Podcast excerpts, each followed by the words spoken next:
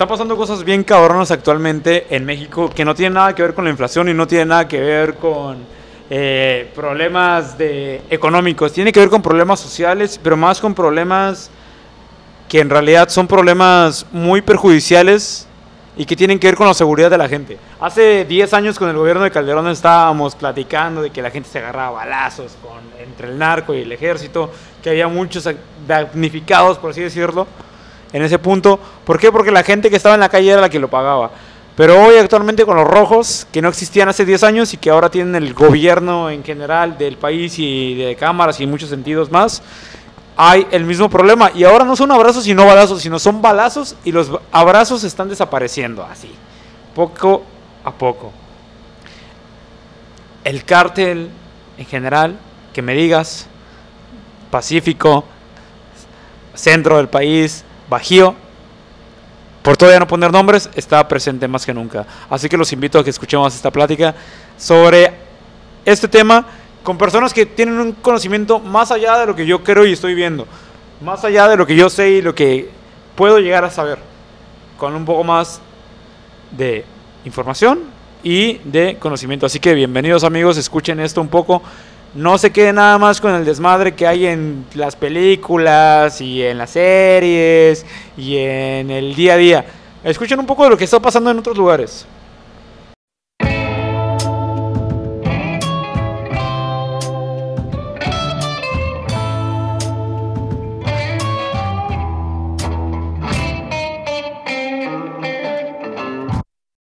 A ver, vamos a partir de lo siguiente. Estamos en el 2022 y cuando estábamos hablando del sexenio de Calderón que empezó en el 2006, ah, cabrón, han pasado muchos años. Eh, la, la minuta de Calderón fue combatir las armas con las armas y la consecuencia fue una guerra infernal, infinita.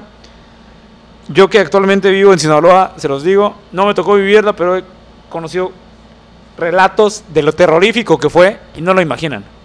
No lo imaginan. Pero hoy en día estamos en un punto y en un escenario espantoso. Así que hoy está conmigo una persona que sabe de esto. Queremos hablar de qué chingados hace el Mencho, qué chingados hace el cártel de Sinaloa, qué está pasando, por qué hay tanta complicidad por las autoridades, por qué de repente algunas ciudades en el Bajío se vuelven las más peligrosas del país, por qué Estados Unidos está alertando a sus visitantes de que no vengan a México otra vez, por qué está sucediendo esto. Y vamos a informarnos un poquito más. Así que, cabrón, ¿cómo estás? ¿Cómo, estás y qué está pasando actualmente? Ponos un poco de contexto rápido para después entrar en detalles de la situación narcopolítica del país. Estamos bien. En mi persona estamos bien, pero en el país estamos de la chingada, ¿no? Yo creo que hace mucho tiempo no veíamos el Bajío de México un bajío violento y sigo sin explicarme por qué chingados el bajío de México. O sea, ¿es el cártel Jalisco nueva generación contra la gente, los narcotraficantes locales? ¿O es el cártel Jalisco nueva generación contra el de Sinaloa? ¿Contra quién pelea el cártel Jalisco nueva generación en esa zona? ¿Y qué pelean? ¿Qué es lo que pelean? O sea, te puedes ir a fronteras, a puertos, a ciudades grandes que puedes mover cantidades enormes de drogas sintéticas y de personas, que es la que es la actualidad. Yo creo que, que por ahí va el punto del Bajío. Porque punto número uno, México ha estado en una crisis migratoria muy cabrona. Sí. Que eso hace que la trata de personas sea más voluble, sea más fácil. Y que sean esas personas las que estén, estén pagando los puestos rotos, al menos no me explico otra cosa en el Bajío. Salvo que otra gente sepa qué es lo que está pasando ahí, por qué se pelean en el Bajío, en qué momento pasó Guanajuato de ser el estado más seguro de todo el país a ser uno de los estados más violentos de, México y en qué momento Sinaloa se salió de esa zona. Claro. O sea, en qué momento será acaso el gobierno panista, será acaso el tema curioso, ¿no? El tema geopolítico de México, digámoslo así. Curioso que hables del gobierno panista y que ese sexenio en el que hubo violencia viniera de un gobierno panista. Con Fox también pasó. Claro. ¿Y Fox de dónde viene? De Guanajuato. De Guanajuato. Qué buenas referencias tienes. Pero, ¿sabes qué? Me, dijiste dos cosas que me llaman la atención. Una, eh, el tema de por qué Sinaloa, que a la percepción de mucha gente en el centro del país y el sur, es el acabose, ¿no? O sea, se ha vendido mal en las series, documentales, como el lugar y la cuna del narcotráfico. Lo acabas de decir, es la cuna. Es la cuna y es la parte medular del narcotráfico. ¿Por qué? Porque todas las células delictivas que hay actualmente vienen de, o ya sea de, fueron un brazo armado del cártel de Sinaloa, o en este caso en su momento cártel de Guadalajara cuando recientemente empezó. Atrás. O cártel del Pacífico, para, hacer, para englobarlo más la zona de Guadalajara, Guerrero, Sinaloa, bueno, Jalisco. Guadalajara son, son, cédulas que de ahí empezaron, de ahí se fueron expandiendo. Y hace poquito me, me gustan un montón los narcocorridos. Esos narcocorridos que tienen historia. Me puedo escuchar la rola de Roberto Tapia. ¿Qué? La voy a buscar porque no me acuerdo el nombre. Me gusta un montón. Eh, búscala, búscala. Es una canción que habla de todos los jefes de la plaza que si tiene ese momento. La canción es del por ahí del 2009. Y me pongo a empezar, hay una parte que dice Nacho, no te voy a olvidar. Y Nacho Coronel, cuando muere Nacho Coronel en Guadalajara, hace la parte que el cártel de Jalisco una generación se abre del cártel de Sinaloa y se independice como un cártel. Tal cual. Ok. Esa es la muerte del Nacho Coronel. Qué referencia de buena. Y, ¿eh? eso me está, me está recordando hace poquito. O sea, ¿Hace cuánto fue eso, más o menos? Nacho Coronel iba a ser como unos, 10 años. 10 o, 12 años más. Uh, casual, cuando terminó el gobierno panista. Me, me, me está recordando, o sea, estaba, estaba en, mi, en, mi, recámara escuchando música, me da por escuchar ese tipo de música cuando tienes ejercicio, no sé por qué, pero me relaja. Eh, algo curioso también a mí, entonces me puse a reflexionar un poquito en lo que es la canción. Y eso es lo que voy, o sea, la gente tiene climatizada Sinaloa por eso. Por cómo ven en las películas, eh, en, las, series. En las series más que nada, porque eh, te das cuenta que en Sinaloa no eran ni vestidos de sombrero, ni embotados. Ni, Para nada, nunca. Nada, Confirmado. Nada de las series. Es totalmente diferente, pero eh, eh, me recuerda ese momento y ahorita veo esta pelea que hay entre disputas de plaza entre Cártel Jalisco Nueva Generación y Cártel de Sinaloa. se pelean entre Zacatecas también, que es una parte muy importante en el trasiego de drogas sintéticas en este caso, porque ya prácticamente las drogas eh, como la marihuana ya no sería mucho, mucho su auge, pero eh, también el narco empezó a meterse en, en la canasta básica, por ejemplo. Claro. Si usted piensa que el huevo, que el aguacate, que otra fruta que podía comprar a menor costo, es porque es inflación de México. En parte sí, pero la mayor problemática tiene que ver con la parte de los cárteles que hay en el país. Porque el aguacate no baja más de 100 pesos. Claro. Es algo que se va desglosando un poco y vas entendiendo por qué, por qué los cárteles se disputan ciertas plazas o ciertos lugares que tal vez eh, geopolíticamente no es muy remunerado porque no es un puerto, vuelvo a repetirlo, no es una ciudad grande y tampoco es una frontera. Entonces ahí es como te puedes reflexionar un poquito, ¿por qué chingados? O sea, ¿por qué cuestan lo que cuestan las cosas? Ahorita es más, más redituable meterte y pegar en el bolsillo al, al ciudadano porque te chingas a todos y no unos cuantos. Si lo pongo en ese contexto, te chingas a todos todo el mundo traga huevo. Va, desayuna, a, la mayoría le gusta el aguacate, que es el uno de los temas principales en, Michoacán. El limón. El limón. Y ahí te vas entendiendo por qué están así, por qué las células se pelean esas cosas. Y queda en. Y si te puedes pensar en esa cuestión, queda en un segundo, tercer término, la trata de personas y la droga sintética. ¿eh? Que, ojo, ahorita yo creo que si Denegi se pusiera a hacer un conteo de cuántas personas se meten drogas, yo creo que más de la mitad del país entraría en esa, en esa cuestión. Ok. si, si, con esos datos no queda claro los problemas a los que vamos a llegar posteriormente, porque los problemas que están sucediendo actualmente en el país derivan de muchas de las cosas que está comentando en este punto mi buen amigo. Está comentando... Que justamente la canción de Rosa Tapia se llaman Los Amigos del M. Mira. Nada más. Curioso. Curioso que, que, los factores de daño colateral en el país no tengan que ver nada más con un gobierno, ojo, una pandemia y con demás, demás temas, ¿no? Como el tema de las energías y, cosas que poco a poco iremos llegando, pero quisiera, veamos el interno. Que tuviéramos al menos aquí un sociólogo y un economista para que nos empezara a un poquito de números. No serán invitados. Deberíamos. Sí. Y tenemos amigos de ambos gremios.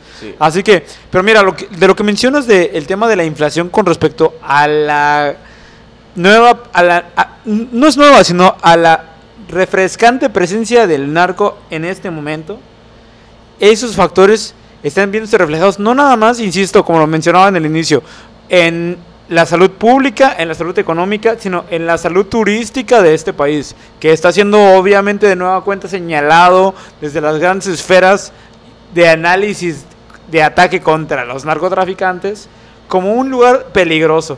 Ahora, parece muy bonito ir a Guanajuato, San Miguel de Allende, a, Guanajuato que es patrimonio de la humanidad, pero es una situación muy complicada, así como lo está haciendo Guadalajara o Jalisco en general y como lo está haciendo Tamaulipas, que es una ciudad sí, complicadísima. De nueva cuenta, el, el, noreste del país está volviendo otra vez a, la época los Zetas, a la parte... Los Zetas. A la, bueno, no sé, no sé. no, no son los Zetas. La cédula esa que estaba, los Zetas, no me acuerdo la otra cédula, pero, insisto, los cárteles no siguen, no están muertos. Porque ya todos adaptaron ese sistema que tiene el cártel de Sinaloa un sistema organizacional, empresarial. Empresarial. Empresarial, principalmente, con que los puedas debilitar y los puedas mermar, siguen ahí. Hay células pequeñas que siguen en una lata. ¿Tiene sentido que el narcotráfico con este gobierno tenga menos, ¿cómo lo podemos decir? Menos consecuencias de su accionar. O sea, es, es es lógico que cuando llegó este gobierno de los abrazos y no los balazos, de repente, cuatro años después, veamos que el narcotráfico en el auge y en el peligro en la sociedad otra vez esté en la alza, o sea, esté en las calles. Es, es como una cuestión que va que es recíproca de acuerdo al accionar de este gobierno o es algo que el narco naturalmente va a seguir fluctuando así y venga un gobierno opresor, represor o contingente. Es que toda la historia es cíclico. No importa por qué voy la historia, porque si vamos analizando sexenios por sexenio, desde que empezó la época del narco de los 80s, 70s, 80s, vas viendo por qué guías se van moviendo o en este caso vendiendo los gobiernos de, México. En su momento fue el cartel de Sinaloa, crecieron hasta donde crecieron, después los expandieron. Ahora es turno de una generación. ¿Por qué? Porque tiene arsenal, porque tiene la fuerza y porque sabe cómo trabajar. La misma gente en la misma sociedad dice que el narco no es narco si, se, si, si no se chinga el pueblo. Si se chinga el pueblo, es un delincuente más. Pero si los ayudas, no pasa nada. Es un tema controversial también y social que hace recordar a la época de, los, de antaño, de los, del cártel de, de, Sinaloa, de los principios del cártel de Sinaloa, de no matar niños ni mujeres.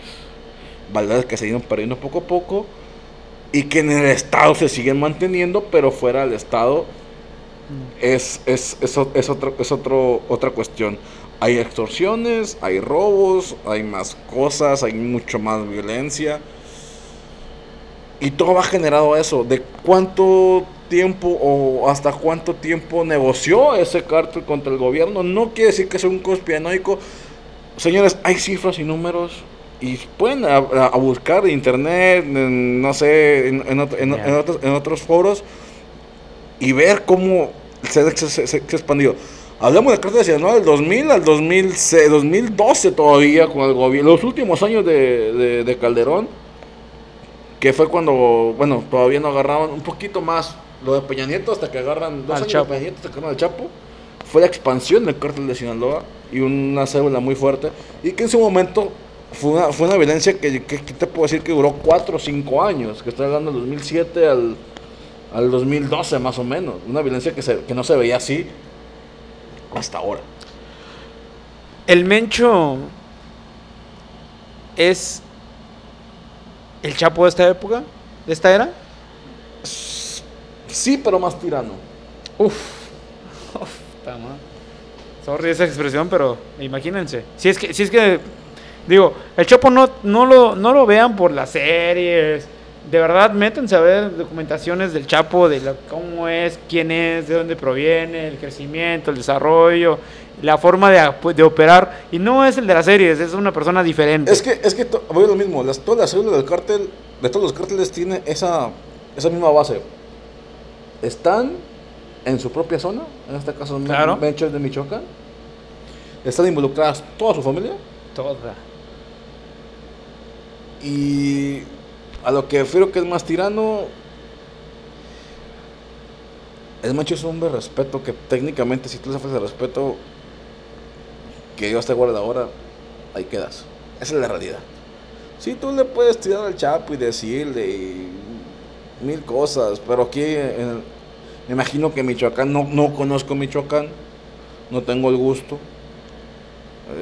imagino que también lo tienen idolatrado, así como en Sinaloa tienen al Chapo, como en su momento se han hecho marchas por la liberación del Chapo, que yo no sé si el Mencho va a llegar a esa popularidad que la que tiene Joaquín Guzmán Loera.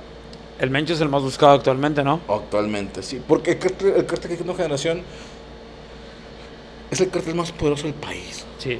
Y, yo creo que es uno de los más, del, mundo. Sí, no, no tengo dudas tampoco de eso. Porque están en una zona muy privilegiada en cuestión de, de drogas.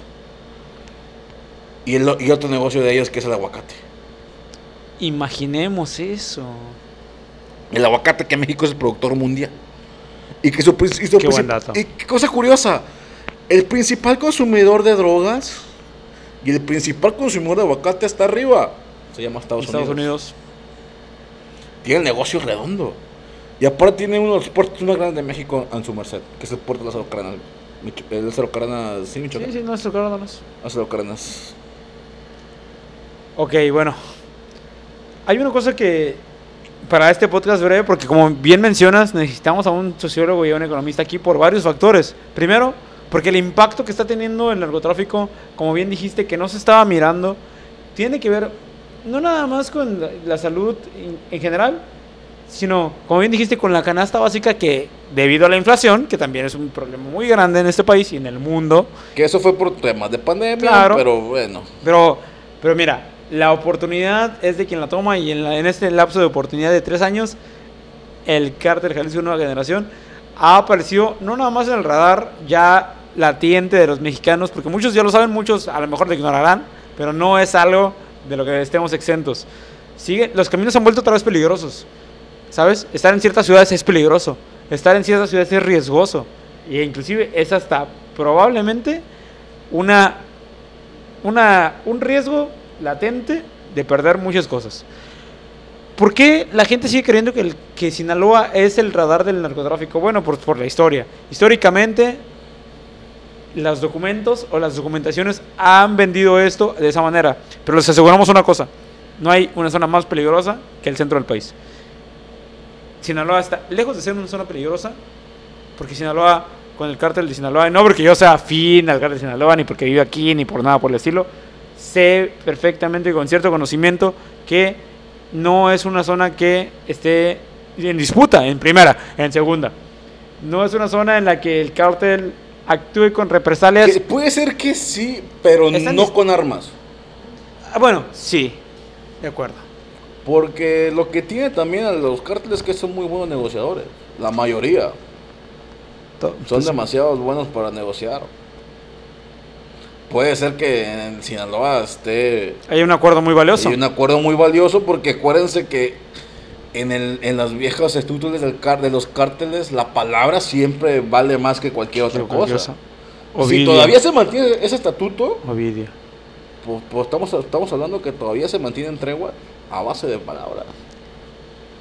Y si tenemos un gobernante. Y, y si tenemos un gobernante de esta nación que parece ser de esa escuela, de los que se casa con las palabras y no con los papeles, pues imaginemos cómo estamos. El tema es que la herencia que va a dejar este sexenio va a ser la que dejó Calderón. La misma. No, no, no, sorry, la que dejó Fox. La que dejó Fox, porque esa fue la de Fox la que recibió Calderón. Que Calderón decidió atacar directamente con una agresión. Y entonces, ¿qué viene para México? Otra vez una sangrienta ola de disputa que no tiene que ver más que por el poder. Mira, que yo no sé si, si, no, si no atacar con fuerza sea lo mejor. Porque le, das crecimiento a los cárteles a que se expandan. Y ya te das cuenta, salvo el poder que tiene de gente más que nada, el cártel Jalisco Nueva Generación. Si tú tienes un... Lo acabo de ver recientemente en, Altar Sonora. Se mete un, un convoy de soldados, de las, soldados que se meten ahí a, altar, se llevan al, al, al, líder que estaba, el jefe de la plaza. Ese grupo de 8 o 9 soldados repele a 60, 60 narcos. Entonces, si te pones a pensar en cuestión de armamento o en cuestión de uso táctico, es mucho mejor el ejército mexicano. Salvo que el cártel disco tenga operaciones tácticas militares que, probablemente. probablemente. Sí, bien sabido. pero mm, yo creo que para la tregua y para, entre comillas, la paz del país. Por eso, por eso se está haciendo la versión de balazos, pero no está funcionando. Que te digo, a ver, no sé si, no, si, si a veces no funcionará el, no atacar, porque son nuevas generaciones, son morritos de 15, 16 años en su mayoría que son la primera fuerza al salir y los primeros que se llevan, muy sabido por todo el mundo. Además aquí en el estado. Eso es muy sabido. Y la otra, pues, terminando el sexenio de, de AMLO, no sé cuánto poder le quedaría a la de generación, porque en la mayoría de los estados son morenistas. Pues sí. Y, y aparte la expansión de Morena que es un peligro del cual hablaremos en el futuro, está siendo cada vez más grande. O sea, ya los ya solo quedan pocos lugares. Entre comillas, porque no son. Claro, claro, es una infiltración del PAN, el PRI en un partido político. Eso es un tema muy extremo. Pero mira, con 20 minutos tuvimos para dar un contexto extremadamente grande. sea un país bipartidario como en Estados Unidos. Uf, ya lo ha sido, ¿no? Y gobierno más uno. Claro. Yo siento que... No, no, no, voy a, no voy a hacer las cosas en lo que yo siento. Vean nada más las gráficas, vean la distribución geopolítica en el país y de ahí saquen sus conclusiones. Los, los datos no mienten. Por ahora, con una invitación a extender este tema, porque estamos hablando nada más esencialmente de la raíz, los dejamos con eso, piensen que esto está sucediendo hoy, en julio del 2022, que viene sucediendo hace 4 o 5 años y que otra vez estás en el escenario de hace 10 años. Entonces, ¿dónde está la evolución? ¿Dónde está el avance? Vuelvo lo mismo, la historia cíclica. No importa cuántas veces la caballes, vas a volver a lo mismo. Ahí están las pandemias, ahí están las...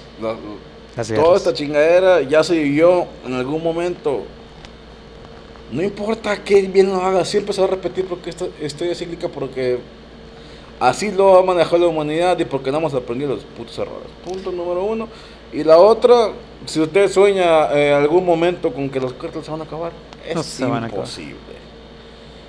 ¿Les funcionó con la, con la marihuana?